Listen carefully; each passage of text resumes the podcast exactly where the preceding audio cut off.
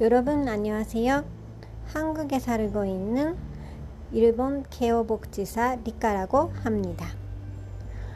이 팟캐스트는요, 예, 제가 일본어로 유메오 카나이를 카이고노 고토바라고 해서 어, 지금까지 해왔는데 어, 한국말로 말하자면 그, 꿈을 꿈을 이루는 케어의 말라고 하면 될까요? 제가 노인복지 현장에서 일을 하고 왔다 보니까 음, 여러 사람들이랑 만나면서 생각나는 말들 그리고 현장에서 들었던 말들이 어, 남기고 싶은 마음이 생겼더라고요.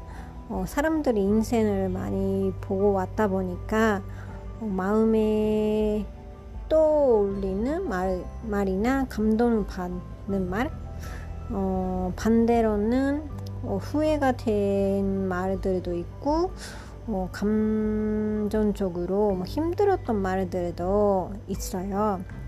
근데 그런 것들을 그냥 지나간 말이라고 생각하지 않고 항상 제 저한테 뭔가 음, 도움이 앞으로도 도움이 될 것 같고 그리고 어떻게 보면 다른 사람들 들었을 때는 조금 다르게 느낄 수도 있어서 그런 말들을 소개하면서 어, 제가 하고 있는 일이나 어, 사람들은 어떻게 생각하시는지 어, 같이 공유하는 곳을 만들고 싶어서 제가 이 팟캐스트, 팟캐스트를 시작하게 되었습니다.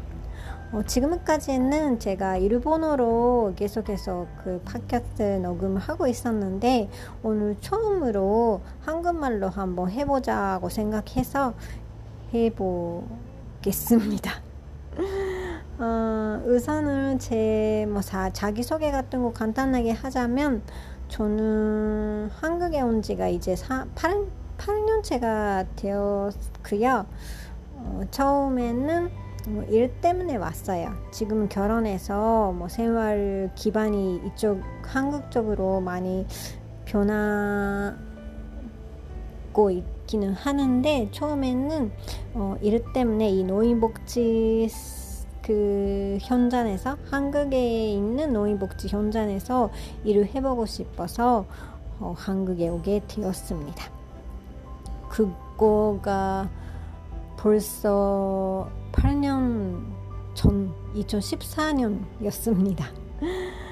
어, 제가 왜 한국에 왔냐면 어, 처음에는 어, 또 처음부터 얘기하면 정말 길어질 수도 있는데 어, 제가 일본에서는 그 데이케어 센터에서 어, 대학교 졸업하고 나서 바로 일을 시작했어요. 20대 초반이죠.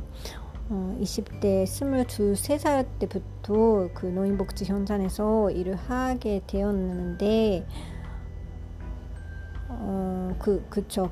그때부터 그냥 막 진짜 처음 해본 일이고, 그리고 사람들의 인생을 보는 일이다 보니까 이런 젊은 나이에는 진짜 마음적으로도 그렇고, 심체적으로도 그렇고, 진짜 힘든 일이었던 것 같아요. 근데 그거를 지금 생각해 보면 정말 그 나이 때 그 시절에 그 경험을 할 수 있었다는 게 지금 저한테는 정말 보물 같은 일이라고 생각합니다. 다시 돌아올 가르스가 없는 그런 퀴즈한 일이었던 것 같아요.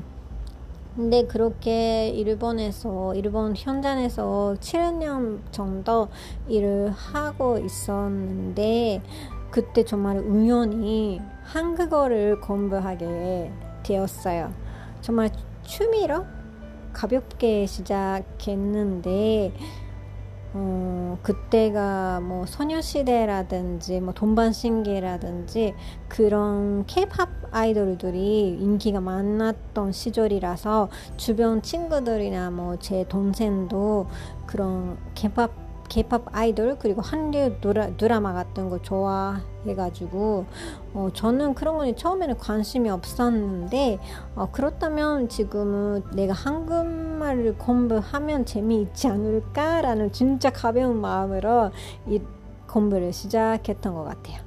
근데 하다 보니까 진짜 재미있고 음, 저도 일만 해와 했는데 이런 새로운 세계를 많이 봤더라고요. 그래가지고 그 그래가지고 그 그런 한국말 공부하면서 어 그러면 옆에 있는 이렇게 제일 가까운 나라 한국 라는 한국이라는 나라에서도 제가 하고 있는 일 노인 복지 관련해서 음, 같은 저 같은 이런 케어를 하는 사람들은 아니면 제가 같이 생활하고 있는 어르신들은 노인 뭐 어르신들이 한국에도 있지 않을까 계시지 않을까라는 생각을 들어서 어, 2010년인가 11년인가 그때 처음으로 한국 여행으로 오면서 어, 봉사활동 같은 느낌으로 어, 아는 사람을 통해서 노인 시설을 많이 돌아다녔어요. 정말 신기하죠. 지금 생각하면 그런 연기 그리고 그런 행동력은 진짜 제 저 같지가 않은데 그때는 그냥 알고 싶은 마음, 보고 싶은 마음으로 막 그렇게 돌아다녔어요. 그러다 보니까 제가 일본에서 하고 있는 노인복지 현장이랑 완전 다른 부분이 많아서 처음에는 충격을 받았어요. 같은 사람이고 같은 뭐 어르신들인데 이렇게까지 좀 다르나 아니면 우리 내가 알고 있는 서비스 케어 서비스라는 게 이거 아닌 것 같은데라는 사실 뭐 솔직히 말하면 그런 마음은 많이 생겼어요. 충격적이었죠. 한국 현장이. 그래가지고 아 여기서 제가 일을 하면 어떨까 어떤 제가 일본에서 경험 못했던 일들 경험이 할 수 있지 않을까 그런 생각을 들어가지고 그래서 제가 한국 노인 복지에 대해서 그냥 독학으로 공부를 했어요. 어, 이것도 정말 신기한데 어, 내 독학으로 그냥 혼자 한국 뭐 노인 복지라든지 사회복지에 대해서 공부를 해서 어떤 배경이 있는지 사회 배경이 있는지 그리고 지금 어떤 서비스들이 들어가고 돌아가고 있는지 그런 것들을 공부하고 어 제가 여기서 한번 경험이 해보고 싶다고 해서 결심해서 이직을 계기로 한국에 오게 되었습니다. 그 전까지는 정말 한, 일본에 있는 데이 서비스 데이케어 센터에서 생활 상담 같은 관리자 같은 것도 해보고 어, 정말 많은 경험을 해서 어, 조금 제 저한테도 자신 제 자신한테도 자신 있게 일을 해왔는데 한국에 왔더니 그게 안 되니까 지금은 제가 당연하고 당연하다고 생각하고 있었던 것이 한국 현장에서는 당연하지 않아서 처음에는 한국에 왔을 때 초반기에는 너무 힘들어 했었어요. 음. 하지만 음, 그것도 8년 지나가고 지금은 생각하니까 그것도 정말 좋은 경험인 것 같아요. 그래서 8년 지났고 지금은 이제 이제서야 일본 복지랑 한국 복지 둘 다를 두 개를 컴편하고 컴편하게 냉정하게 볼 수 있는 그런 입장이 되어 되고 있는 것 같다는 느낌을 들어요. 음, 지금 아직까지 저도 경험이 많지 더 많은 경험을 해야겠지만 그래도 어, 지금은 일을 하기가 조금 편하고 재미를 느끼면서 하고 있습니다.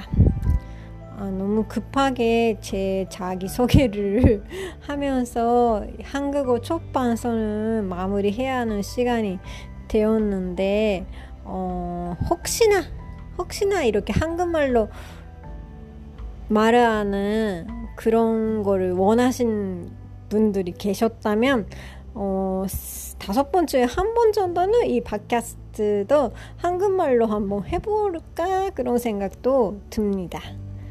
제 한국어 실력을 높이기 위해서라도 이렇게 좀 흘러나가면서 이 이야기하는 시간도 필요할 것 같았어요. 어, 네. 그래서 오늘 한국어 쪽반선 이렇게 마무리를 해야 할 것 같습니다.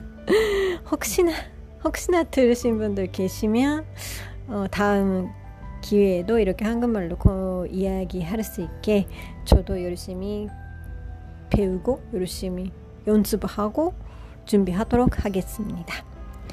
자, 오늘 여기까지로 마무리하겠습니다. 오늘도 들어주셔서 감사합니다. 안녕.